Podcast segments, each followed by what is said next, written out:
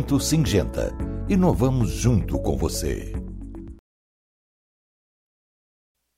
Boa tarde, meus amigos e minhas amigas do site Notícias Agrícolas. Estamos aqui para mais um programa Conexão Campo Cidade.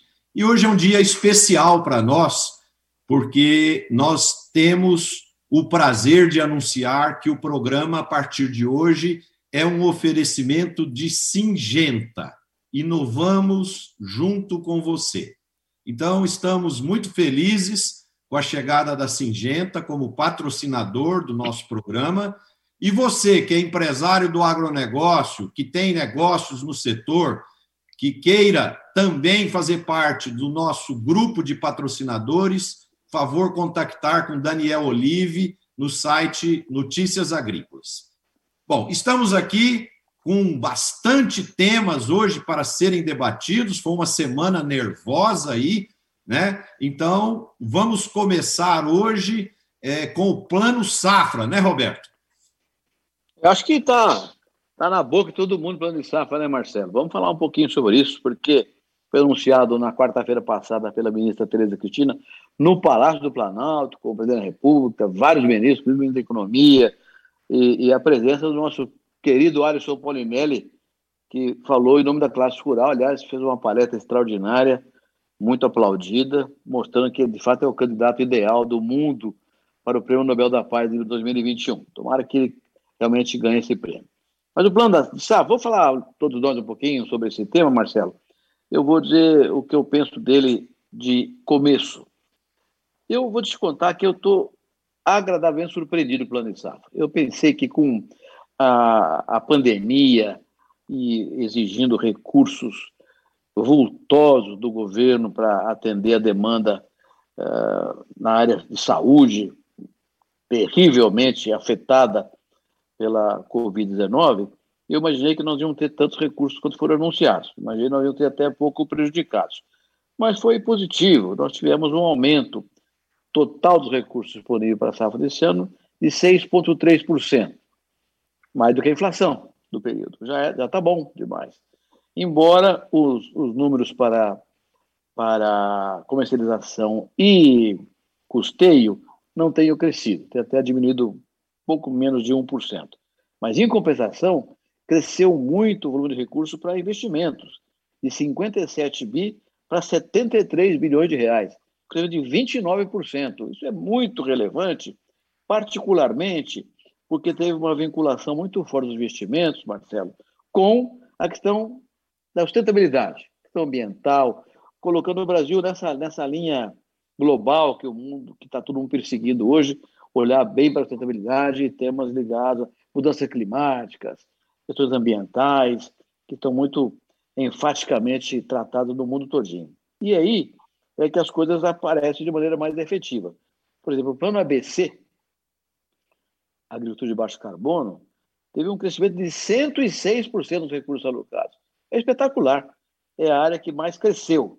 Na verdade, cresceu mais do que isso o cooperativismo, que teve um, um aumento de, de 114%. Mas é de 0,8 para 1,8 bilhões de reais, então não tem muita, é, muita importância do ponto de vista numérico, embora o crescimento percentual seja positivo. Mas no ABC, o crescimento foi realmente significativo.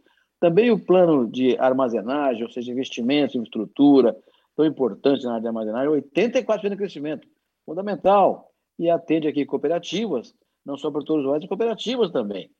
Outro ponto relevante na área de sustentabilidade é o tema de irrigação. O, o modelo infra teve uma, uma, um grande acréscimo por causa do, ProIrriga, que surgiu esse ano com um crescimento de 29%. Isso é muito importante. O Brasil tem menos de 8,5 milhões de hectares irrigados, que é 10% da área agricultura brasileira. É muito pouco. Vários países desenvolvidos, Estados Unidos, Europa, passa de 20%, 30%, caso da China também. Então, nós precisamos ter um, um, um empurrão na irrigação e o recurso foi bastante positivo. Outra coisa relevante foi a visão, ainda no nível da sustentabilidade, a visão para o pequeno e médio produtor. Aqui houve um crescimento importante também, significativo, no volume de recursos. O Pronaf cresceu 29%, muito positivo. Mesmo número do Pronamp, dos produtores eh, de tamanho médio, né, os médios produtores. Então, foi realmente um plano de safra muito positivo em relação aos pontos principais. Negativamente, Marcelo, o que tem aumentou o juro. Aumentou o juro, subiu entre, entre meio e 1,5%, dependendo do, dependendo do tipo de produtor, tipo de programa.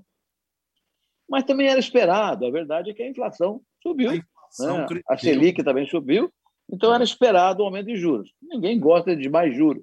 Mas a gente tem que uh, uh, imaginar que realmente era um tema mais ou menos inevitável que o juro subisse. Já subiu o volume de recursos, o meu juro também faz parte do processo. E o meu último comentário, é, Marcelo, Alexandre, Tejão, é quanto ao seguro rural. A ministra Tereza Cristina, que é uma extraordinária ministra, conhece muito bem o seguro rural e sabe que ele é um, tema fundamental, elementar até, para a renda estável no campo. Os países desenvolvidos já fazem muito tempo. Ano passado ela colocou um bilhão de reais para o seguro rural, para subvenção ao prêmio. Eu não esperava alguma coisa a mais esse ano, falava-se um e meio, 1,3 bilhões de reais, bilhão de reais para esse ano. Mas, infelizmente, essa, essa questão não foi possível aumentar muito, ficamos no 1 bilhão mesmo. Mas a expectativa do próprio Ministério da Agricultura é que a gente tem um aumento do número de apólices. Ano passado foram 150 mil apólices, calcula-se que esse ano pode chegar até a 160 mil apólices, em torno de 158, 159, 160 mil apólices. E a área coberta, que no ano passado foi de 10 milhões de hectares, pode chegar perto de 11 milhões de hectares esse ano. Ou seja, não cresceu muito o volume, não cresceu nada o recurso para a subvenção ao prêmio, mas a expectativa é favorável. Embora que a minha avaliação, mas eu queria ouvir muito vocês, Alexandre, Marcelo, Tejon, a avaliação de vocês sobre o plano de safra, se é realmente, se eu estou certo ou estou errado na minha avaliação positiva, digamos assim. Alexandre. Oh, Roberto, eu estou 100% alinhado com a sua fala, viu? Eu achei surpreendentemente boa diante de todo o contexto de restrição orçamentária, né? Estamos numa pandemia, gastos com saúde gigantes, seguimos com transferência né, para a população, os famosos vouchers aí. É, só vou comentar alguns aspectos é, é, mais para né, olhar por outros ângulos. Né? Primeiro, acho que é um ano de muito investimento mesmo, né? É uma necessidade de capital muito alta. A gente não pode esquecer que os custos de produção subiram bastante, está tudo subindo, né? No mundo inteiro. Então, máquina subiu de valor, fertilizante subiu de valor, defensivo subiu de valor, e, e os investimentos idem, né? Construção, é, equipamentos, é, armazenagem, equipamentos de irrigação. E para essa, nós estamos prevendo uma expansão de 2 milhões de hectares de soja esse ano, né? Estamos vendo gente investindo em gado, retendo, enfim. Uh, então, acho que esse foco no investimento foi muito inteligente. Tá? Acho que eu, particularmente, é, é, achei muito bacana esse aspecto. Né? E o custeio, embora há uma necessidade de capital alta, também é verdade que o capital de giro do próprio produtor ajudou, né? Porque os preços subiram, é, isso já, já ajuda mesmo. O investimento que é mais longo, né? Que precisa de um aporte maior e é mais difícil de você fazer. Então, achei que foi um aspecto muito bom. Acho que o seu comentário de taxa de juro tem que ser colocado em perspectiva com a inflação, né? Como o Marcelo mencionou aí no meio, a gente está prevendo uma inflação esse ano de 6,1, né? Talvez 6,5. Quer dizer, um juro de 7, 8, 8,5 é um juro real que não é alto para a inflação que acelerou. Então, relativamente ao ano passado, a inflação é maior esse ano que do ano passado. Ou seja, no final, o juro né, ele subiu, mas possivelmente o juro real fica até abaixo. Tá? É, isso é muito favorável também, que eu gostei desse aspecto do plano SAF. Né? É, quanto à questão de investimento, pontuar essa história da irrigação. Nós já discutimos aqui no, em outros programas, não aprofundamos, mas é uma, uma tendência inequívoca no Brasil, eu acho. É, um, é uma coisa que nós brasileiros, relativamente às grandes agriculturas do mundo, é, usamos pouco, essa que é a verdade, e se mensurar pela disponibilidade de água que o Brasil tem relativamente ao que você tem no exterior, a gente usa muito pouco, né, como como possibilidade. E as novas técnicas de irrigação elas são poupadoras de água, né? Você usa relativamente pouco, pode monitorar, você tem aí é, startups especializadas em economia de água, com alta tecnologia. Então, é, assim, é um setor que eu acho realmente prioritário. A armazenagem, eu acho muito interessante é, comentar o que eu estou percebendo de coisas novas no mercado. Né?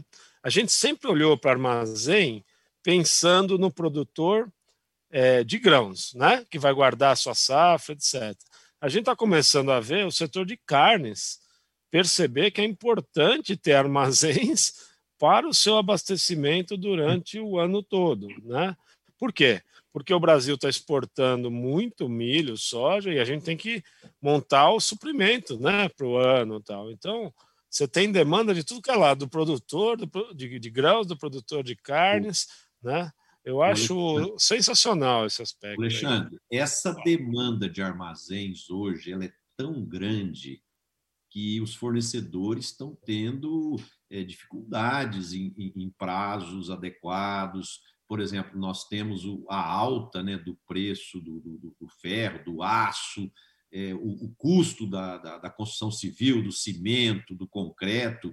Então, por exemplo, tem tipos de armazéns que chegaram a subir 40%, 50% do que era há dois anos atrás por causa é, dessas altas. Né? Mas aqui, aqui tem um componente que eu acho que é muito interessante, que é o seguinte: nos Estados Unidos, que é um país desenvolvido, você vê os proprietários agrícolas com uma grande capacidade de armazenar toda a sua produção dentro da sua propriedade. E aí ele sai daquele pico do frete do, do, da colheita, né? E ele comercializa de forma planejada, escalonada ao longo do ano e tal. Então, no meu ponto de vista, essas, esse incentivo que o governo está fazendo e, e, e, o desenvolvimento da agricultura e a capitalização do agricultor vão desaguar nesse modelo também. O agricultor tendo a capacidade de armazenar toda a sua produção, fazendo uma comercialização bem mais tranquila, escalonada, sem ter que pagar aqueles picos de preço durante a,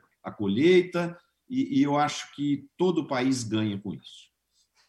E, e, se insere e se insere na sustentabilidade, né, Marcelo? Porque se você consegue dar ao produtor uma condição de vender parceladamente, sustenta a, a, a a, a perna econômica da sustentabilidade. Então, realmente faz parte do mesmo processo da sustentabilidade que tem a irrigação e que tem o ABC. É bem lembrado isso aí. É, Roberto, eu gostei muito do crescimento eh, dos recursos para o plano ABC. O plano ABC, como eu sou o cara de marketing aqui do time, é o sonho de consumo de qualquer consumidor mundial quando a gente explica para um leigo o que é o, uma originação feita sobre os fundamentos ABC, e agora ABC, a pessoa fica encantada, não acredita. Aí, quando você revela os exemplos, realmente é apaixonante. É um espetáculo essa, essa, essa, essa criação. E aqui, uh, reunindo campo e cidade, primeiro, olha, o Alexandre Baumgarten, o Caetano Haber, do Grupo Estratégico, me mandou no mensagem, estamos aí com vocês, legal. Bacana vocês estarem conosco. E olha, Campo Cidade.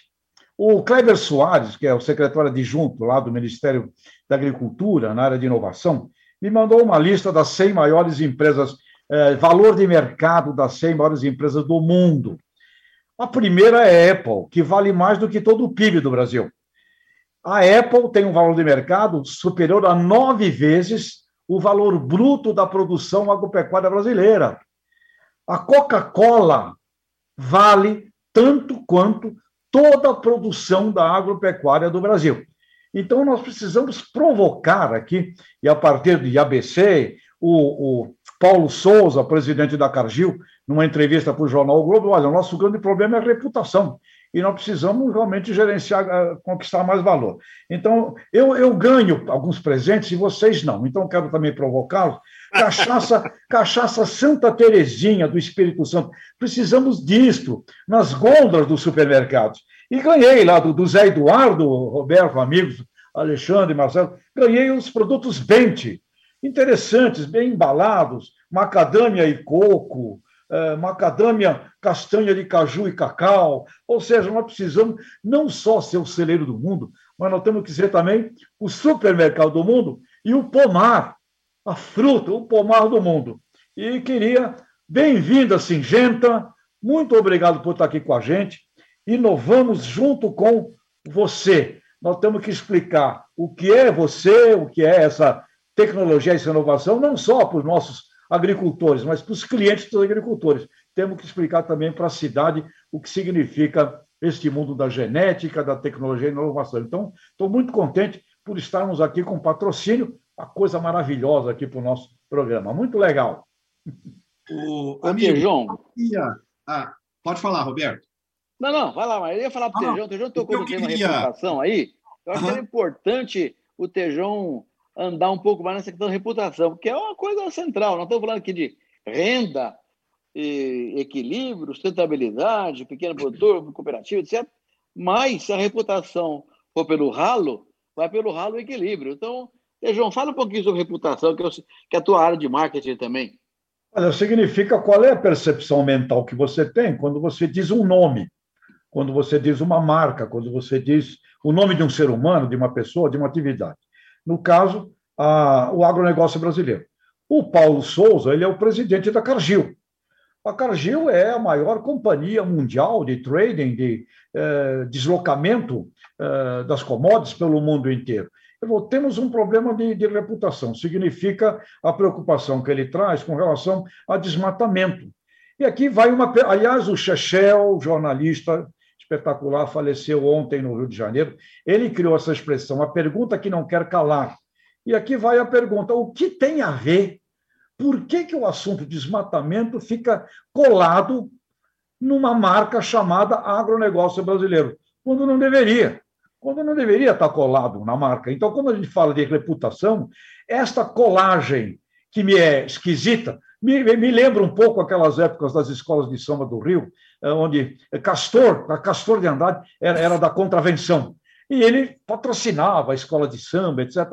O agronegócio não pode servir para os criminosos se esconderem embaixo dele. Então, tem aí um aspecto que envolve, então, a construção da imagem, construção da reputação. E o Paulo, o presidente da Cargill, dizia exatamente isso. Precisamos da legalidade, botar na cadeia criminoso, né? porque a ilegalidade mancha 99% do agro brasileiro. Então, esse é o aspecto da reputação. Temos que corrigir, mostrar para o mundo essa coisa fantástica que é o ABC, né? desenvolver cada vez mais coisas que possam ir para as gôndolas do supermercado do, do, planeta Terra. Agora, reputação, que me parece, Roberto, Alexandre, Marcelo, a nova barreira, né?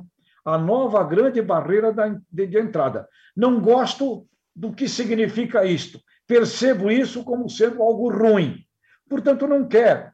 E se alguém está percebendo uh, uma reputação negativa do Brasil, nós, temos, não, nós não temos que ficar bravos com quem está percebendo assim. Nós temos que ficar ativos com relação à correção desses problemas. Mas pergunta que não quer calar: esquisito.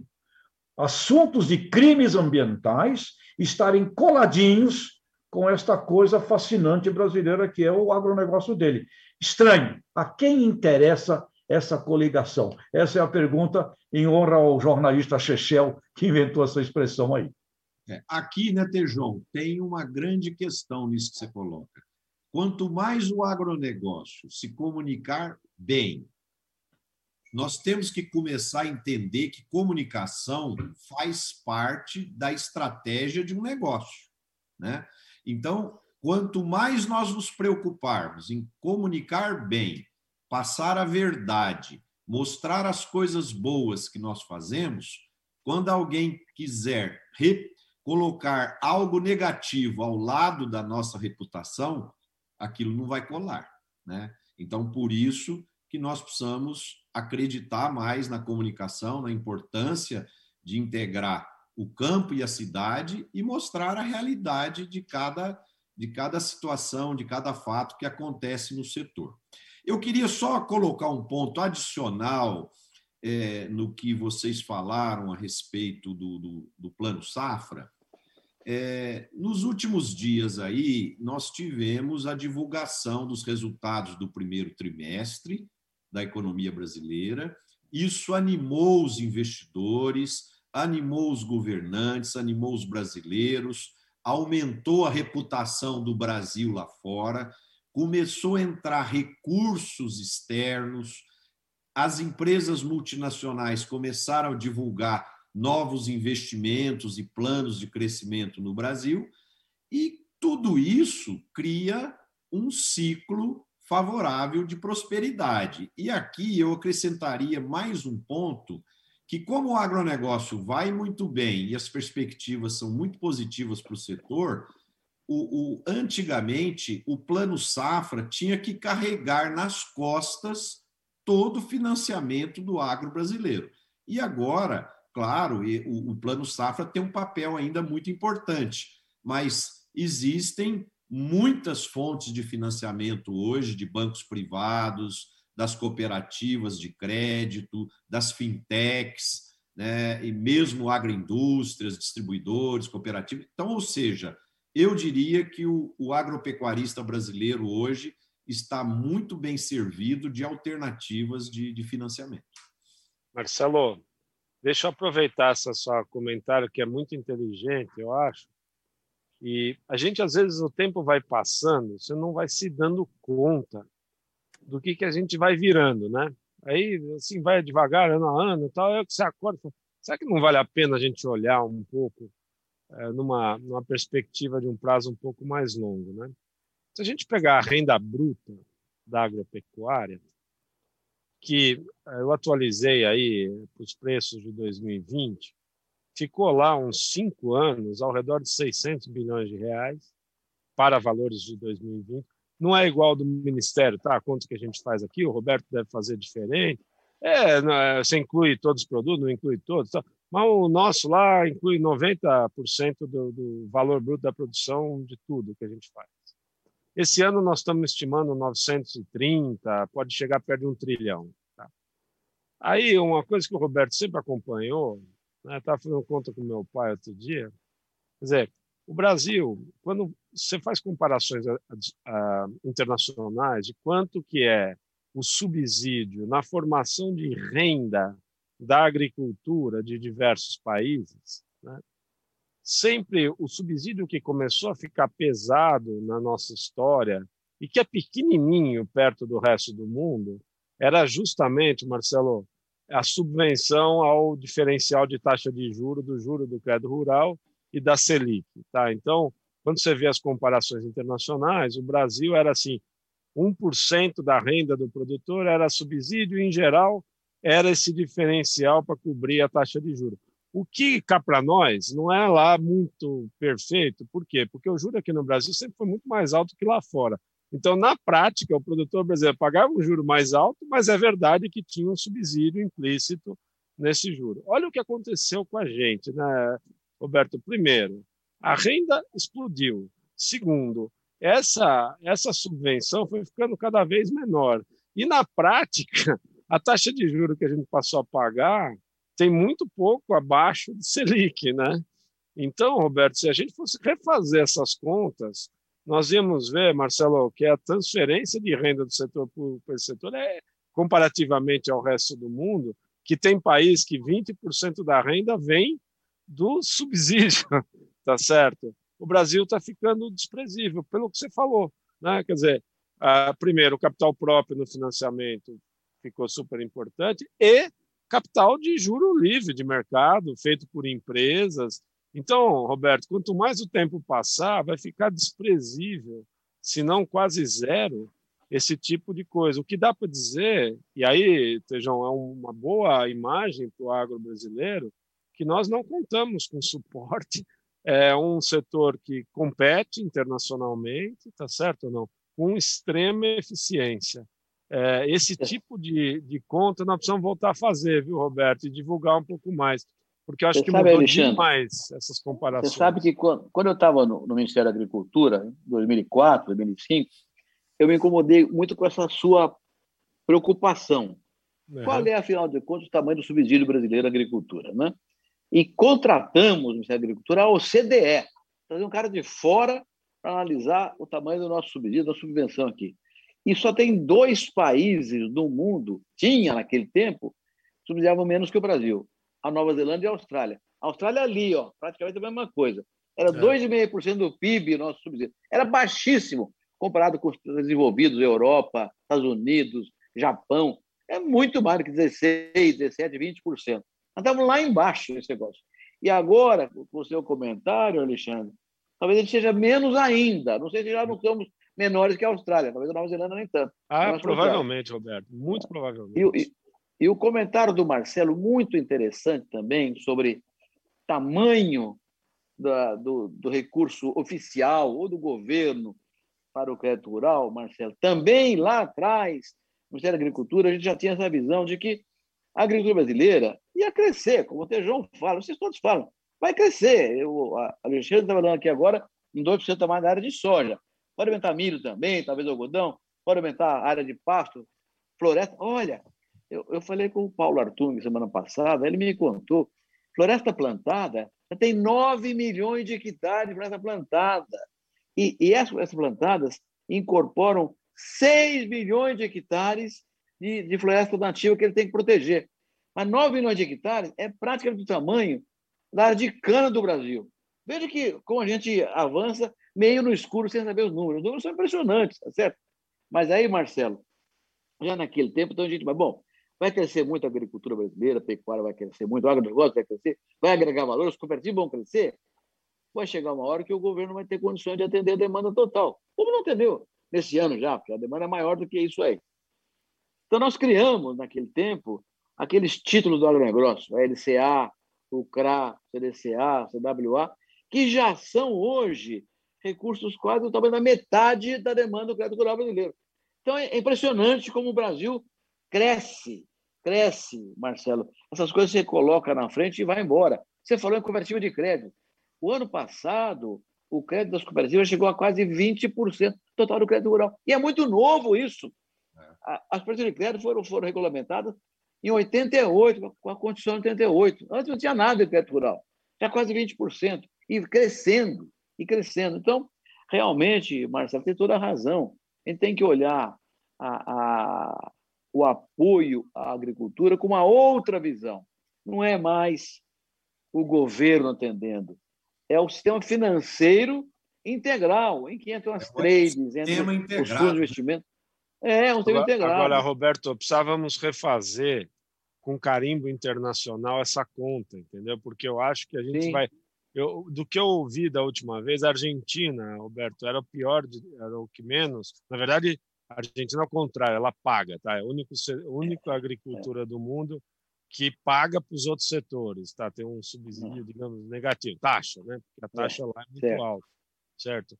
Então lá, não... mas assim, se nós compararmos com qualquer outro, eu tenho certeza que ficou um negócio muito pequeno perto é. da renda, do financiamento. Acho que valia a pena a gente fazer um esforço de tentar, porque coloca as coisas nos devidos lugares, né? É um setor que é verdade por suas próprias pernas, está achando formas inteligentes de se financiar, né, de mostrar crescimento.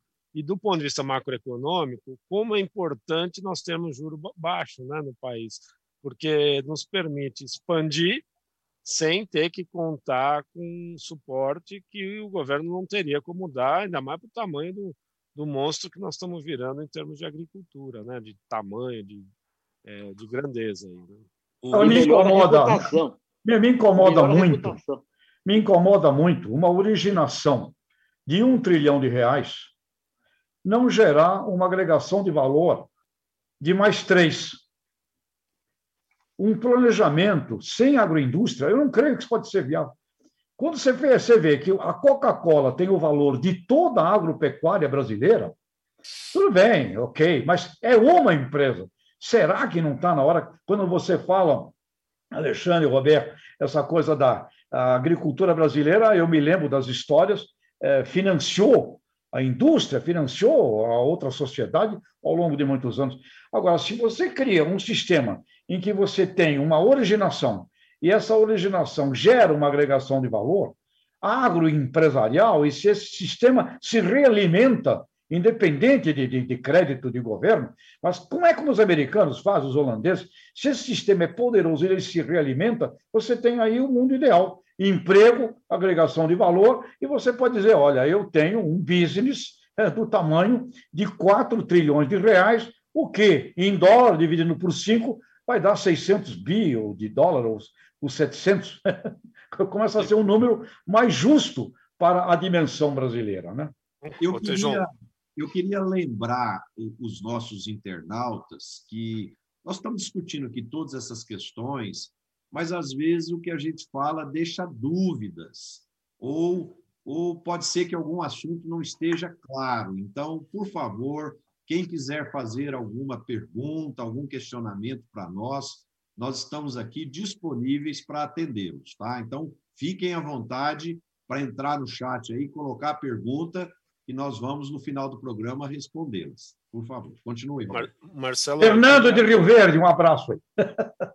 Eu queria contrapor aí a fala do Tejon. Tem circulado um vídeo aí, começou no ano passado, às vezes volta tal, que a Holanda é muito maior que o Brasil na exportação agrícola, que é, a área lá é muito menor, eles adicionam valor, exportam muito mais, etc. É, só colocando as coisas nos devidos lugares, tá? Primeiro é o seguinte, a Holanda importa e reexporta um monte de produtos agrícolas. A hora que você vai fazer o net disso, a diferença disso é muito menor do que, do que se fala, né? Aí, uhum. Tejão, qual é o problema? Os caras agregam valor lá? Agregam. Agora, o problema é que eles não abrem o mercado deles para a gente mandar o produto de valor agregado pronto daqui. Né? Então, acho que nós temos um desafio, e acho que o seu ponto é excelente. Quer dizer, os, os países primeiro tentam ser autossuficientes na produção de alimentos. Essa é, uma, é um mantra, né? É, é uma tentativa. Aí não conseguem. Aí eles tentam importar o que não consegue produzir, que em geral é commodity. Por quê? Porque ele quer agregar valor lá dentro, tá certo? Então, a hora que a gente vai entrando nesses detalhes, a gente vai vendo que você tem um monte de barreiras comerciais para mandar valor de produtos de maior valor adicionado. Essa que é, é o desafio. E aí, Tejão, que é o que você gosta aí do planejamento, nós temos que montar uma estratégia que envolva aí o posicionamento brasileiro, tá certo? Talvez, uhum. talvez tenha que vir a empresa que processa o alimento de fora aqui para mandar, sei eu, para a Coreia, como tem lá em Piracicaba, né? Algumas empresas de alimentos vieram, montaram uma base lá, precisavam originar açúcar, aí faz um pré-processamento, manda uma empresa a gente precisaria pegar esses casos, Tejon, e aí alinhar o interesse do país à adição de valor aqui, não lá, que eventualmente é o que acaba acontecendo, tá? Mas a minha percepção do mercado internacional é uma barreira muito grande a essa adição de valor e dificulta a gente avançar. Então, quando eu vejo a Holanda montando a estratégia dela, a verdade é que ela importa um monte de matéria-prima processa e reexporta. Mas é verdade também que ela tem um mercado super protegido para fazer isso, tá certo? Mas, mas é... Alexandre, na minha opinião, a forma de romper essas barreiras, aí volta no que nós falamos anteriormente, é melhorar a comunicação, o marketing. Por exemplo, o Brasil taxa pesado é, é, alguns produtos europeus. Por exemplo, um vinho francês chega aqui com uma taxação muito alta. Verdade. Mas quando, quando você vê um grande empresário que fez um grande negócio, qual o vinho que ele vai lá tomar? É Romanée Conti, é Chateau Petrus, que é caríssimo. Mas por quê? Porque eles já construíram uma magia que quando você vai celebrar uma coisa muito importante na sua vida, você tem que tomar aquele vinho, né?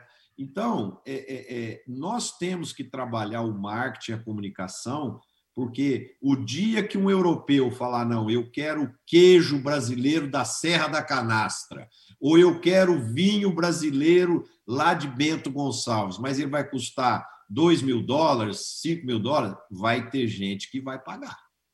Entendeu? Marcelo. É que a gente quer quebrar a barreira só reclamando.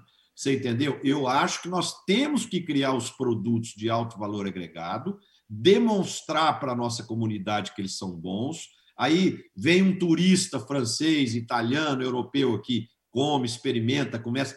e aí a gente começa a fazer marketing, vai chegar uma hora que a hora que o consumidor chegar lá na Inglaterra, no supermercado da Inglaterra e falar, não, eu quero a manteiga tal do Brasil, o cara compra.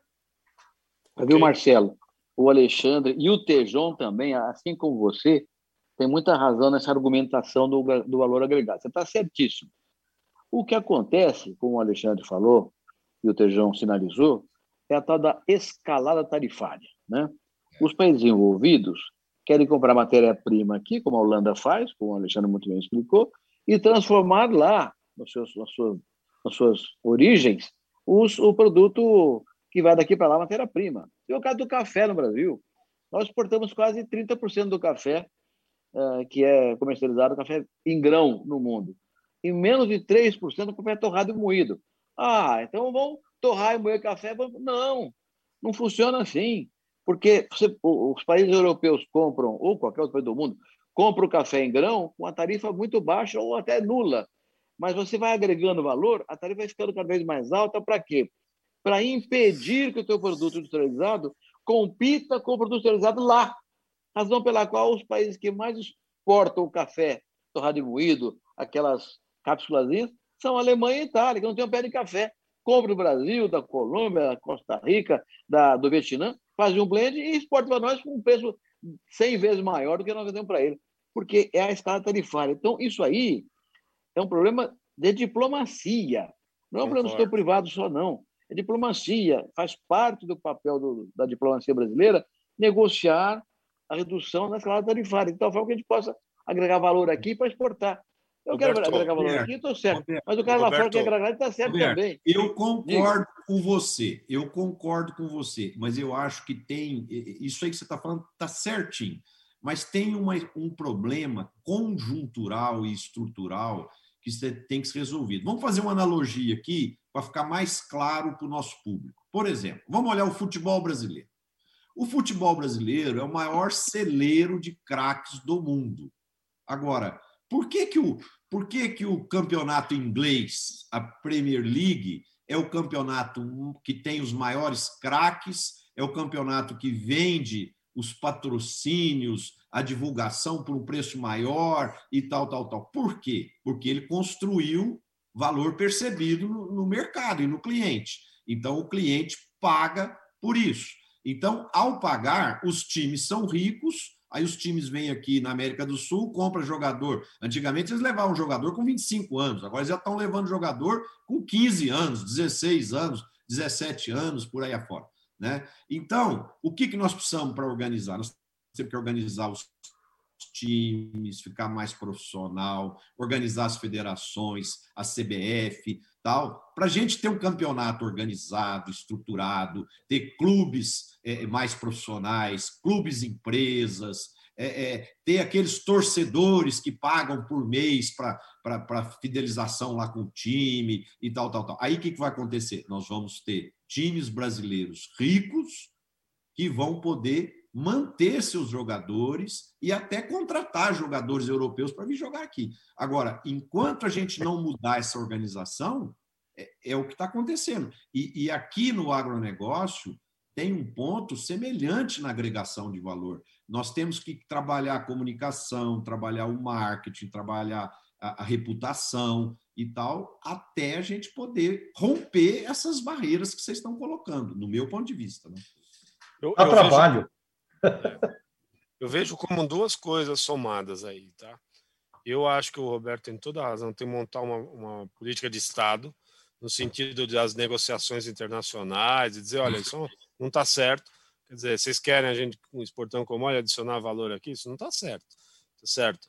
É, não pode ter essa escalada tarifária. Por outro lado, Marcelo, eu vejo também com a possibilidade, ah, a empresa que processa lá, por que ela não pode fazer aqui? tá certo? É atrair o interesse é, das corporações que venham, e aí as empresas brasileiras vão, vão crescer e aí pegar carona nessa abertura, porque é, tem que ter o interesse de lá consolidado aqui também, para a gente poder ter uma abertura. E eu volto a um ponto: isso vale para todas as nossas exportações, como estratégia de exportação. Daí que a gente não pode ficar falando mal né, de um país A, B, C, tá certo? É, mistura assunto é, a gente tem que construir essas pontes. Se eles não querem né, adicionar valor, né, não querem perder a adição de valor lá, traz para cá. tá certo? Eu sei que não é fácil isso, mas assim eu vejo como um caminho para romper, Marcelo, barreiras muito consolidadas. Isso não impede do nosso avanço, estamos juntos, tá? Quer dizer, uhum. a gente está preparado para dar esse passo por competência própria, né? É, e essas coisas, essas novas formas de barreiras não tarifárias estão crescendo. E, e, tem, e crescem muito pelo que o João falou, a reputação que está meio arrastada. Você vê, por exemplo, a Europa hoje está crescendo muito o princípio da precaução. Né? O que é o princípio da precaução? Não, não vamos comprar essa soja do Brasil, porque pode ser que ela seja produzida na Amazônia desmatada ilegalmente. Então, a, o princípio da precaução é importante para a sociedade, para o mundo inteiro. Você tem que evitar problemas na natureza. Mas não pode prejudicar a verdade ou o avanço da ciência, da tecnologia. Por exemplo, não precisa precaução. Ah, não vou viajar de avião, porque o avião pode cair. Acaba a aviação. Eu não vou sair na rua que eu vou ser atropelado. Acaba o comércio. Então, não pode, por precaução, matar o progresso, matar o avanço tecnológico e social. Então, esse é um tema nós precisamos pensar muito e implica muita coisa de diplomacia. A diplomacia tem que trabalhar muito nesse processo aí. Agregar valor é a mesma coisa. A, a, escala tarifária e os picos tarifários eles são mais graves ainda. Nós temos que trabalhar muito diplomaticamente e também empresarialmente. É uma ação público-privada indispensável. Mas, se você me permite, Marcelo, João, eu queria dar uma provocada no Alexandre aqui, voltando um pouquinho, não ao plano de safra, Alexandre, mas é uma coisa que você colocou aí, ampassant, que é o tema do, do resultado para o ano que vem. Então, eu queria te perguntar como é que está vendo a questão cambial, Alexandre, porque o ano passado, por exemplo, nós compramos um, os insumos com um câmbio de R$ 5,00, R$ 4,95, colhemos a um câmbio de 5,30, 5,40, 5,50, 5,70. É vantajoso para nós. Mas nós compramos insumos esse ano, esse câmbio 5,50.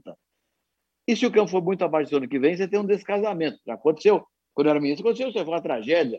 2004, 2005, essa tragédia, o câmbio perturbou, descasou né, na área da colheita. Como é que você está achando que vai acontecer com o câmbio, Alexandre? Tem alguma ideia? É, o, o Teofim Neto fala uma coisa assim: câmbio é uma invenção do diabo para desmoralizar a economia. Então, eu não quero que você, diga o que vai acontecer, mas o que, que você acha que pode acontecer? Tendência? Tá. É, eu acho aí tem, tem algumas coisas importantes, né, Alberto? É, primeiro, a gente está exportando muito, né? E as commodities subiram de preço, o saldo comercial está batendo recorde, é uma entrada importante de dólares que tenderia o real a valorizar. Né? É, por que, que não vinha valorizando mais se as commodities já começaram a subir no fim do ano passado? Porque havia e há uma certa desconfiança com os números fiscais brasileiros. Né?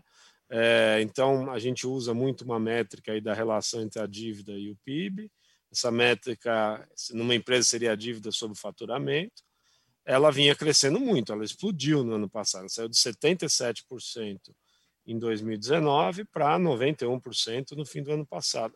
E havia, Roberto, uma expectativa que esses números piorassem. Por quê? Porque a pandemia continuava no Brasil, os gastos iam ter que voltar, nós vamos para um ano eleitoral, tá certo? Então havia um certo. O juro está subindo, porque a inflação está subindo, que as contas públicas iam piorar. O que, que a gente foi surpreendido nesse último mês aí? Primeiro, veio um PIB gigante, né? crescendo, aí, como o Marcelo falou, e todo mundo começou a rever o crescimento do PIB para 5%. Tem uma inflação maior. Então, o que acontece? A dívida PIB, o denominador é o PIB. Se cresce muito rápido o denominador, diminui essa relação. Aí o mercado falou: opa, em vez de ir para 90 e tantos, está indo para 83%, ou seja, está melhorando a situação fiscal. Aí é o que precisava para o real voltar para perto de 5. Tá? Então, assim, é, tirando uma questão política, Roberto, muito forte, ele vai ficar mais perto de 5 do que de 5,50, muito provavelmente. Até abaixo, né? Tem gente que acha e, que vai até abaixo de 5. Então, exato, é eu ia te dizer. Se não tiver problema político, em algum momento ele pode vir para 4,60, 4,5, pode, perfeitamente. E seu ponto é muito bom, né? E a gente vem alertando nos programas, certo, Marcelo? Ó, oh, pessoal, vamos travar custo, tá, tá, tá. Aí você vai, conversa com um monte de gente, é o ano que menos venderam, Roberto. A turma assim. Então, o que, que eu tô, o que, que eu tô falando, tá? Quem já comprou, e teve gente que comprou insumo no ano, no ano passado, comprou em janeiro, mesmo com o câmbio mais alto, o preço em dólar dos insumos estava muito baixo.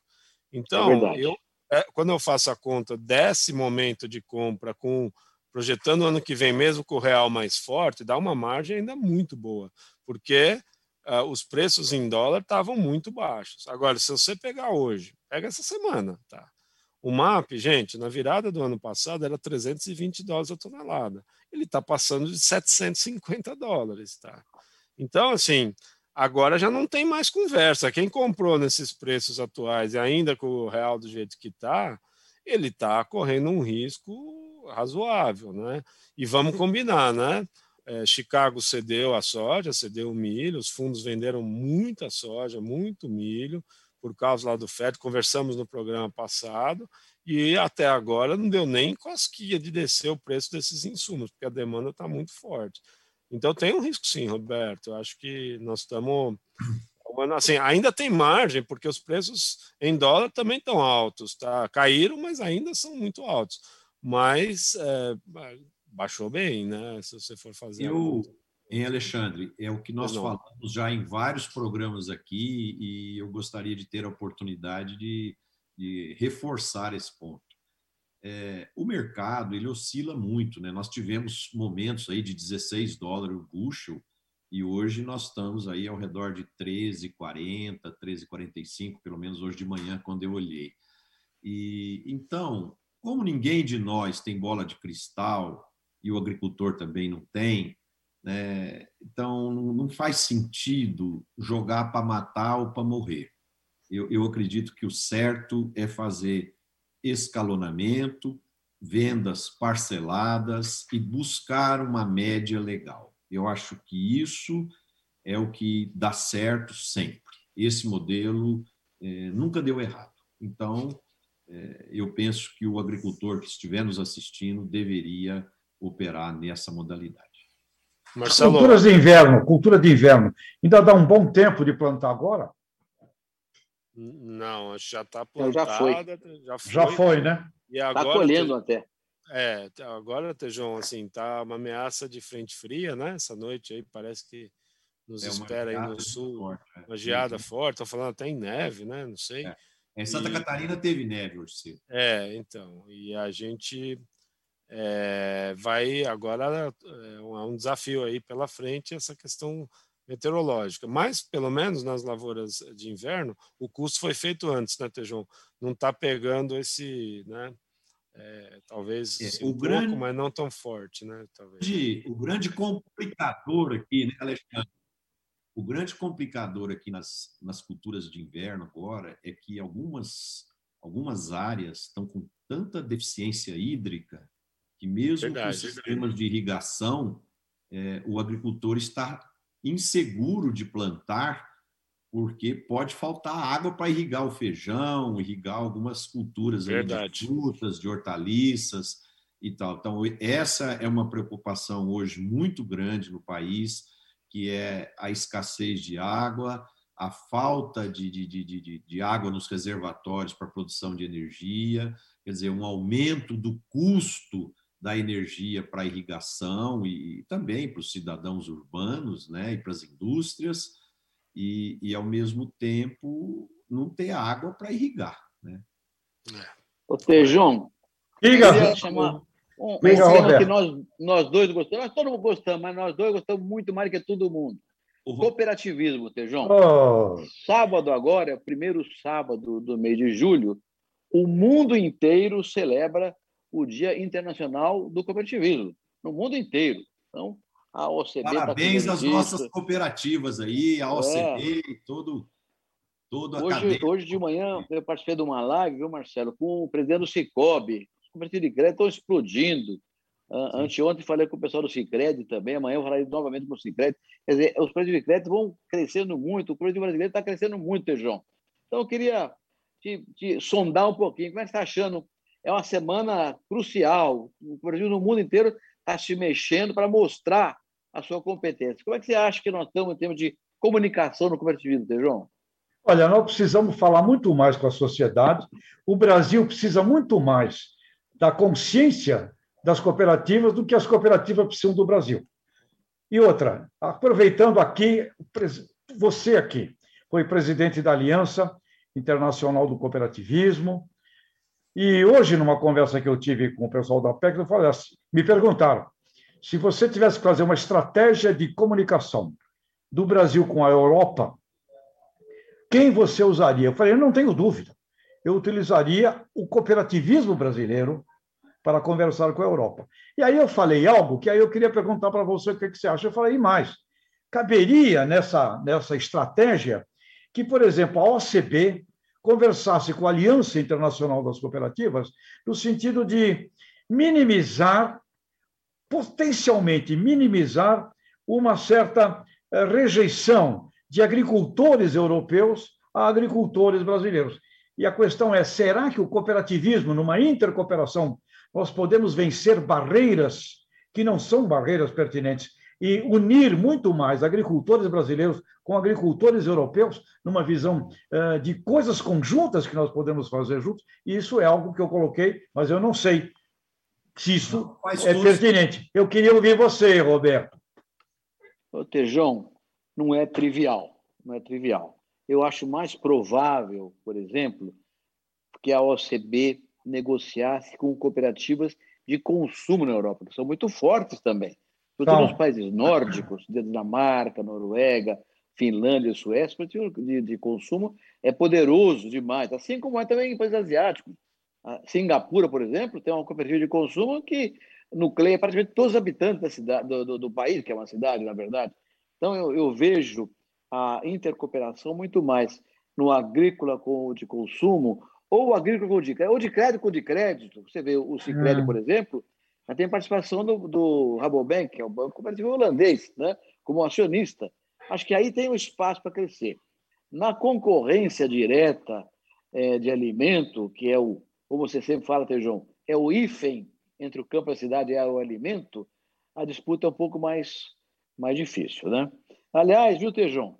Eu estou aqui no, na, no meu escritório, na fazenda, atrás de mim, está vendo um monte de diploma, tudo diploma de cooperativismo internacional, quando eu presidi a Aliança Mundial de Cooperativas. E tem uma, e tem uma coisa interessante aqui, vocês me permitiram contar um caos. Não sei se estão chegando uma porta no fundo aqui atrás de mim, tem umas espadas na parede em cima da porta. Dá para chegar umas espadinhas lá? Tá, tô uma, vendo. A espada, a espada de baixo, que é a maior delas, foi me dada pelo cooperativismo da, da Polônia. Uma história interessante, Tejão, porque nos no tempo da União Soviética ainda, né, as cooperativas eram usadas como instrumento paraestatal, né? E eram, não tinha eleição. O, o, o presidente, a diretoria da cooperativa era indicada pelo partido dominante, Partido Comunista, que era o partido dominante nos países do leste europeu, da cortina de ferro, a famosa cortina de ferro. Então, é, houve muita possibilidade de erros e negação, e muita corrupção também. Em alguns países, a Polônia foi um deles, o cooperativismo, quando caiu o muro de Berlim, ficou execrado, porque ele era o símbolo de corrupção naqueles países. E o, e o, e o parlamento uh, polonês decidiu fazer uma lei proibindo o cooperativismo na Polônia. Né? Uhum. E, o, e o presidente da República estava embarcando nesse processo, e eu fui lá na Polônia conversar com ele, e acabei tendo uma conversa de mais de uma hora. Vou ter até fotografias dele aqui, shaking hands, cumprimentando no final da conversa. Eu, eu disse o seguinte para ele: olha, o Papa é polonês. Nosso Papa é polonês, né? que é o símbolo da maior liderança mundial hoje é o Papa. Um homem carismático, reconhecido com autoridade do mundo inteiro, reconhecidíssimo. E, não obstante o Papa seja polonês, tem história aqui na Polônia de padres malandros, de padres sem vergonha, que fazem é, mutretas, né? Então não é porque o padre é ruim que o cristianismo é ruim. Né? Vide, vide o Papa que nós temos. Então você não pode destruir uma doutrina cooperativismo porque tem líderes corruptos ou incompetentes ou malandros de qualquer natureza. Então você não pode destruir o sistema cooperativista. Tem que mudar e trazer gente correta, como é o Papa. O Papa é o rei do cristianismo mundial e é um cara com a gente tem papa e tem padre malandro aqui na Polônia também. Era o Voitila naquela época, não era o Voitila? Era o Carol Voitila. Era o Carol Voitila, Voitila isso. isso. é, João Paulo II. E aí, o, ah, só, deixa eu terminar, Marcela, é, é, é, tá, tá acabando a história, é meio curtinha aqui. Bom, o fato é que uh, o presidente da República acabou arquivando o projeto de lei e, e, e o Correio da Polônia foi renovado no modelo ocidental e as coisas avançaram. Bom, aí, passado alguns meses, tem um congresso comercial da, da, da Europa em Bratislava, capital da Eslováquia. E eu era presidente da Aliança Mundial Cooperativa, eu fui abrir o congresso lá com o presidente europeu e o presidente da República uh, da, da, da, Eslováquia e tal, coisa, e foi uma reunião, uns duas mil pessoas, de todos os países europeus, né? O presidente da, da, da europeia era um sueco, chamado Lars Hilbon, extraordinário. Bom, e a, a, sessão de abertura teve três discursos, o meu discurso, do Lars e do presidente da República da Eslováquia. Terminou, a, a porta-voz era uma moça rigorosa, falou, bom, terminou a abertura, desmancha essa mesa para começar um congresso. Levantaram-se no meio da, da, da, da plateia né, umas, umas 15 pessoas que eram poloneses. Falaram, nós queremos quebrar o, o protocolo. É. na frente e contaram essa história. Então, o Roberto foi lá, com o presidente, arquivou a lei, coisa viu, está vivo, graças a ele. Então, eu quero dar para ele essa espada, porque ele é o libertador do cooperativismo polonês. eu fiquei emocionado, eu não sabia o que fazer, levantei a espada e falei: cooperativismo, independência, liberdade, democracia e paz. Esse é o meu bordão resto da vida. Eu estaria a espada que me deram com o cartãozinho. Pedro Polonês. legal, legal, legal. Ou seja, estamos no caminho, né? É um caminho extraordinário para carisma e empatia com o setor uh, europeu, né? Marcelo, posso só dar um pitaco aí no ah, assunto? Pois não, pois não, pois não. Tejão, eu sempre achei que era, seria muito bonito contar as histórias para quebrar barreira dos italianos, das cooperativas que montaram, como é que vieram, como é que chegaram, dos japoneses que montaram as cooperativas, dos poloneses que estão lá no sul, dos alemães. Eu acho que a gente quebraria. Holandês, holandês. holandês. Imagina os holandeses, Frank Dijkstra, né, toda essa, essa turma aí que é tudo amigo. Quer dizer, na verdade, se tornaram brasileiros, os princípios são europeus, produzem alimentos, têm os mesmos desafios, tá certo? Eu acho que seria eu compartilho da sua leitura que a gente poderia né, quebrar barreiras é, através de, de histórias de vida mesmo, né? de uma narrativa é, verdadeira de histórias de vida maravilhosas que a gente construiu aqui. Né? O, o Alexandre, eu acho que chegando essa linha que você pegou aí, que eu acho muito interessante, por exemplo, esse intercâmbio, por exemplo, uma cooperativa como a Agrária, que tem origem de alemães, ou a Frísia, a Castrolanda, a Arapoti, Olambra, a Capal, né, que tem origem holandesa, a Olambra. Então, construir esses intercâmbios entre as cooperativas, mas também mostrando o que os agricultores fazem aqui, o que, fazem lá. Por exemplo, quando eu trabalhava na Algar, uma época, nós fomos aos Estados Unidos, no, no, estado do Colorado, e nós fomos recebidos por uma associação lá que chamava Young Farmers. E, e, os Young Farmers receberam a gente super bem, eram vários produtores tal. Aí depois eles vieram aqui no Brasil, visitaram a gente, a gente ficou muito tempo com intercâmbio, trocando ideias, trocando tecnologia. Então, eu penso assim: mesmo que exista essa concorrência que o Roberto colocou, com muita propriedade, eu acho que dá para trabalhar algum tipo de aliança, algum tipo de proximidade. E eu penso assim: quando há esse intercâmbio, as pessoas vão lá e eles vêm aqui e tal, começa a desmistificar que, que, que nós desmatamos, que nós queimamos, que nós fazemos todas essas coisas que, que desgastam a nossa reputação. Agora, pessoal, eu queria passar a palavra para a Ana Paiva, parece que ela tem algumas perguntas de internautas. Fala aí, Ana, por favor. Boa tarde, pessoal, tudo bem? Marcelo, nós temos sim, temos duas perguntas. O Tadeu Carniel questionou se a precificação dos insumos obedece a uma lógica racional ou se há uma escalada irracional. E a outra, Ana, fala a outra gradualmente. Fala a outra, que... responde as duas. A segunda pergunta é do. Só um minutinho, é do João. Promover investimento em irrigação não vai esbarrar no falso entendimento de uso excessivo de recursos naturais? Alexandre, começa com a primeira, depois nós vamos na segunda. Tá bom, eu começo. Deixa eu falar, Tadeu. É, eu acho o seguinte: é, é mercado mesmo, tá? é um mercado global, é um mercado, eu acho, bastante complexo.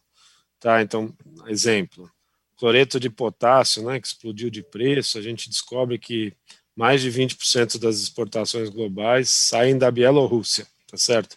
Nós estamos aí com risco de ter sanção à Bielorrússia por tudo que está acontecendo.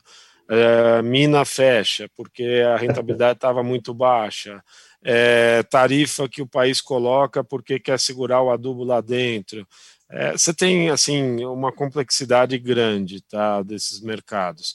Eu, eu acho que ele segue as regras de mercado. É, são mercados complexos, às vezes, de entender, por exemplo, de químicos. As cadeias são complex, super complexas, são longas, às vezes falta um ingrediente no meio da cadeia. É, você olha hoje, falta componentes de máquina que a gente não consegue expandir a oferta no curto prazo. Tá? Eu acho que é uma lógica de mercado, são mercados complexos, não, às vezes não são tão simples quanto é, são ofertas mais concentradas e tem uma dinâmica muito, às vezes, muito difícil. Quando explode a demanda, a gente vê esses preços subirem e demora um pouco mesmo para acomodar, tá? É, eu, eu acho que é mais por aí a lógica desses mercados. Eu concordo com o Alexandre, viu, Tadeu? Mas eu agregaria um pouco mais à conversa perfeita que ele deu aqui agora. Você tem preços elevados dos produtos agrícolas, como já foi colocado aqui agora, em dólar, né? É óbvio que na agricultura, em qualquer lugar do mundo, o melhor adubo, o melhor eh, estímulo é preço. Então, se tem um preço melhor, o pessoal vai plantar mais. É o que o Alexandre falou, 2 milhões mais de hectares para soja aqui no Brasil. Isso na Argentina, nos Estados Unidos, no Canadá, aonde tem oleaginosa para substituir a soja, aumentar a área plantada. Aumentar a área plantada, aumenta a demanda por insumos. Não é só fertilizante, defensivo, semente, máquinas agrícolas, a demanda sobe. É aquela velha história que eu conto do trenzinho subindo o morro, né? o trem sobe o morro, a locomotiva é o preço agrícola. Vai subir o preço agrícola, os vagões vão subindo também, é adubo, defensivo, mão de obra, tudo vai subindo também. O diabo é que quando chega no alto do morro e a oferta encosta na demanda e a locomotiva começa a descer, os vagões estão subindo ainda, os vagões estão subindo ainda. Não é que vem um descasamento, por isso nós falamos um negócio de câmbio, mas então realmente está certinho, é o mercado que determina isso, e o mercado está estimulado por preços bons para os agrícolas que vão levar aumentar a plantada e, portanto, mais demanda de insumos. Então, está tá certinho a, a, a, palavra do Alexandre. Eu queria voltar agora ao tema do, do João, que é o tema da irrigação. Olha, João, hoje em dia, os equipamentos de irrigação que existem no, no mundo inteiro são econômicos no uso de água, gasta muito menos, é o, é o cotejamento, são sistemas muito mais racionais de uso de água, e esse é o caminho que tem que perseguir também. O Brasil nós temos, como já falamos aqui antes, menos de 10% da área agricultada irrigada é muito pouco, é muito pouco. E, e mais é concentrado em hortícolas granjeiros, um pouco em frutas, café um pouco mais também, mas é muito pouco ainda que nós irrigamos do Brasil.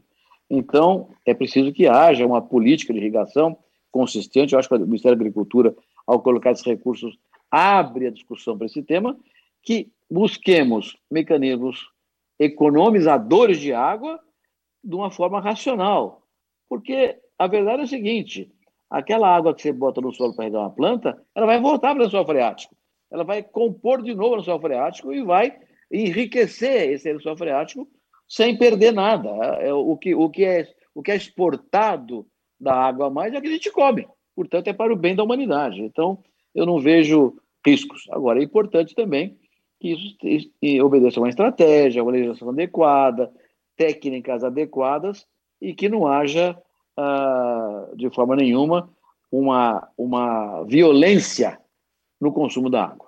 Então, eu acho Roberto, perfeitamente possível fazer uma coisa equilibrada. Diga, Alexandre. Roberto, eu acho que só complementando seu raciocínio, quer dizer, há uma imagem é, muito divulgada de uma conta que é assim, ah, precisa de X mil litros no ciclo da planta tal, né? Isso passa a ideia que essa água foi consumida e não foi Exatamente. reciclada. Isso não é, é. correto. Ah, isso é uma conta bem capciosa, tá? Porque vai dizer o que realmente o sistema consome e sai de lá é o que está de água dentro do alimento, dentro do grão, dentro, tá certo? Mas a água está reciclando, está voltando para o lençol freático, e se isso for muito ah. bem feito, essa água está sendo reciclada. Não é verdade, tá? Essas contas assim meio cabalísticas, né? Agora cabe é. a gente usar a ciência para mostrar essas coisas, né?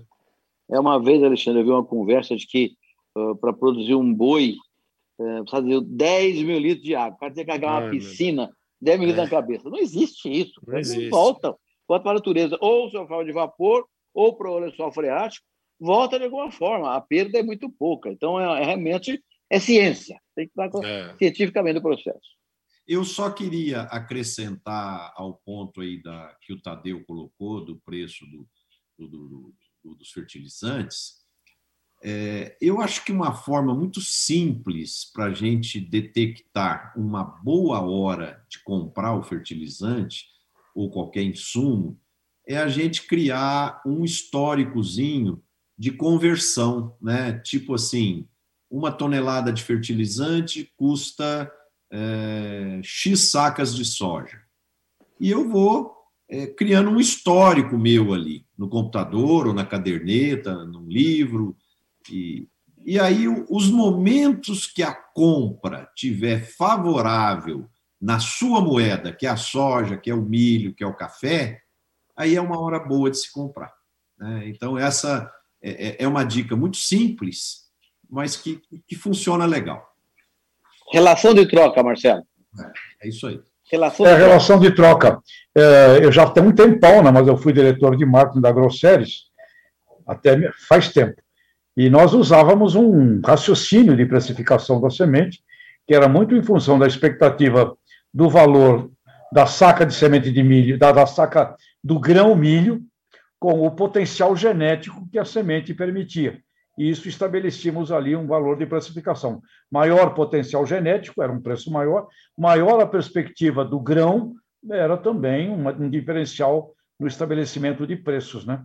Então, existe uma racionalização da turma que precifica defensivos, fertilizantes, sementes, máquinas agrícolas, muito vinculada à perspectiva de renda também, que aquela tecnologia permite, e o preço que a commodity se imaginava que teria.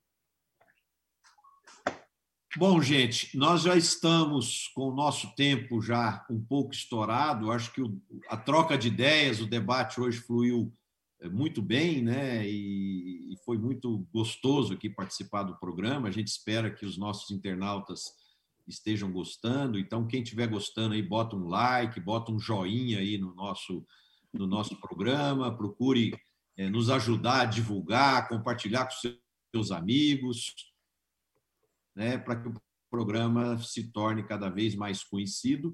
E nós estamos muito felizes, né? Hoje já obtivemos aí o primeiro patrocinador do nosso programa, que é um oferecimento aí da Singenta.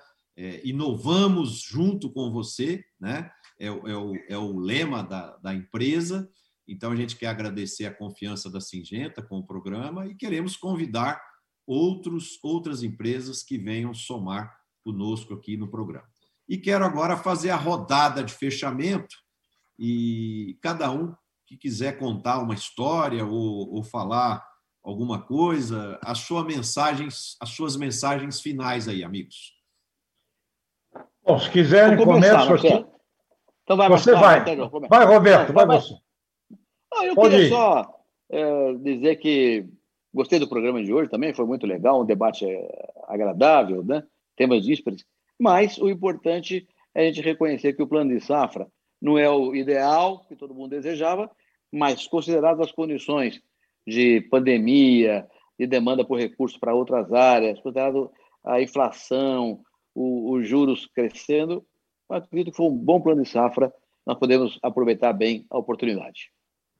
Muito bom, vamos deixar o, o Alexandre para o final, porque ele é o grande mago É, ele é, ele é, ele é o, ele sabe tudo o que vai acontecer do preço, do, é com ele. Então ele, eu sei que os agricultores, a gente pode falar de complexo agroindustrial, que a, a, o VBP é o tamanho da Coca-Cola, porque o pessoal quer saber como é que é esse negócio que o Alexandre sabe. Então, eu queria encerrar é, falando isso. Olha, é, realmente, puxa vida, é, eu fico estimulado com o potencial brasileiro do agribusiness brasileiro.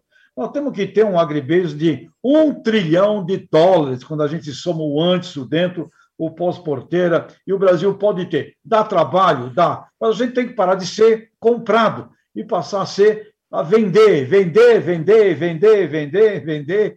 É isso que a gente vai ter que fazer. E se a gente fizer isso, que riqueza, além da bioeconomia, né? não esquecendo da bioeconomia, que é um negócio fantástico. Que espetáculo é este país, gente? É assim que eu termino hoje. Tejão, Boa, você Tejão. falou duas ou três vezes aí da Coca-Cola e você não citou o Cristiano Ronaldo.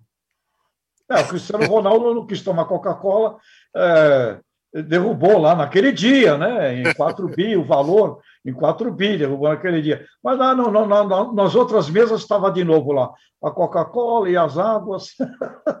Eita, é um caso de marketing espetacular, o que significa esta coisa da Coca-Cola no planeta Terra.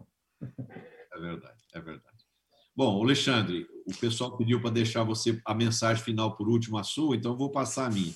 Eu, eu essa semana, eu, eu estava lendo as mídias aí e vi uma reportagem no Globo Rural que eu achei muito interessante, que foi um estudo feito por um instituto alemão chamado GIZ, G-I-Z, é, junto com a Universidade do Rio Grande do Sul e, e o Senai, né? onde eles estavam é, mapeando o, o, crescimento de novas profissões do agronegócio. E que eu, eu sempre acreditei que nós íamos ter um crescimento de demanda muito grande de novas profissões no agro. Mas eles conseguiram lá nesse estudo quantificar né, que nos próximos dois anos nós vamos ter uma demanda de 178 mil profissionais digitais e, e que nós vamos ter disponíveis só 32 mil é, é, ofertas de pessoas para trabalhar nesses cargos. Então, para quem é jovem, está nos assistindo, para quem é pai, é mãe e, e, e, tem às vezes um filho adolescente que está é, se preocupando qual caminho trilhar, né? Está aí na mesa uma informação riquíssima, né?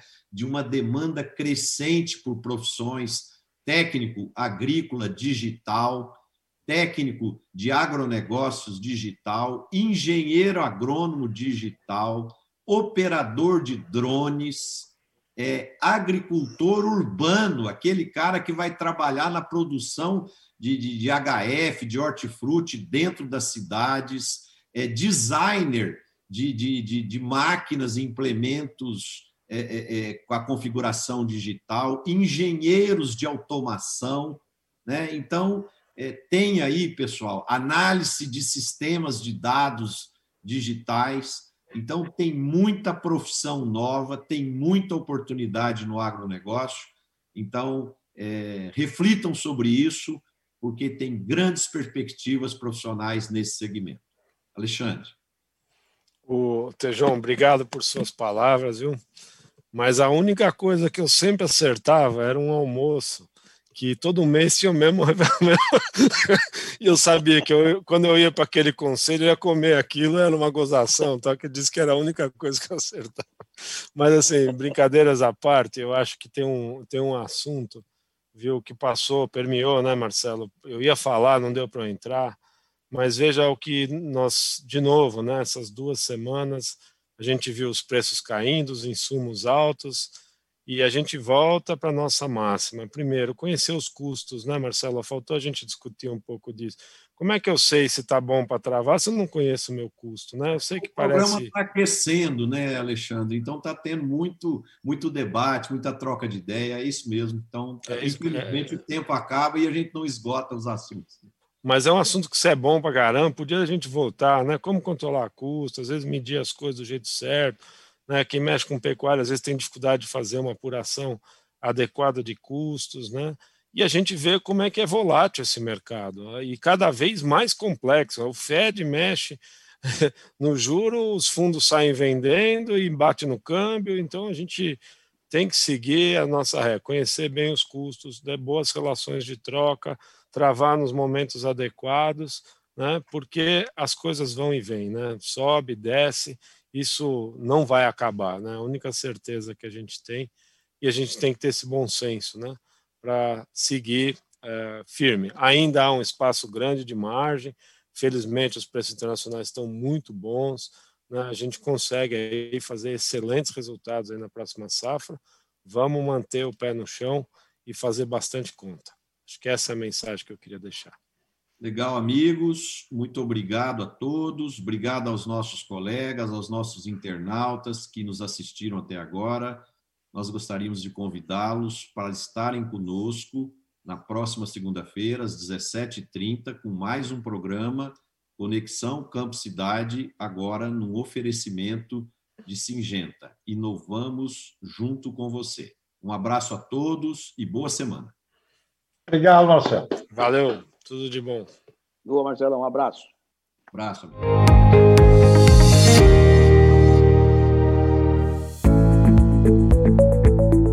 Oferecimento Singenta. Inovamos junto com você.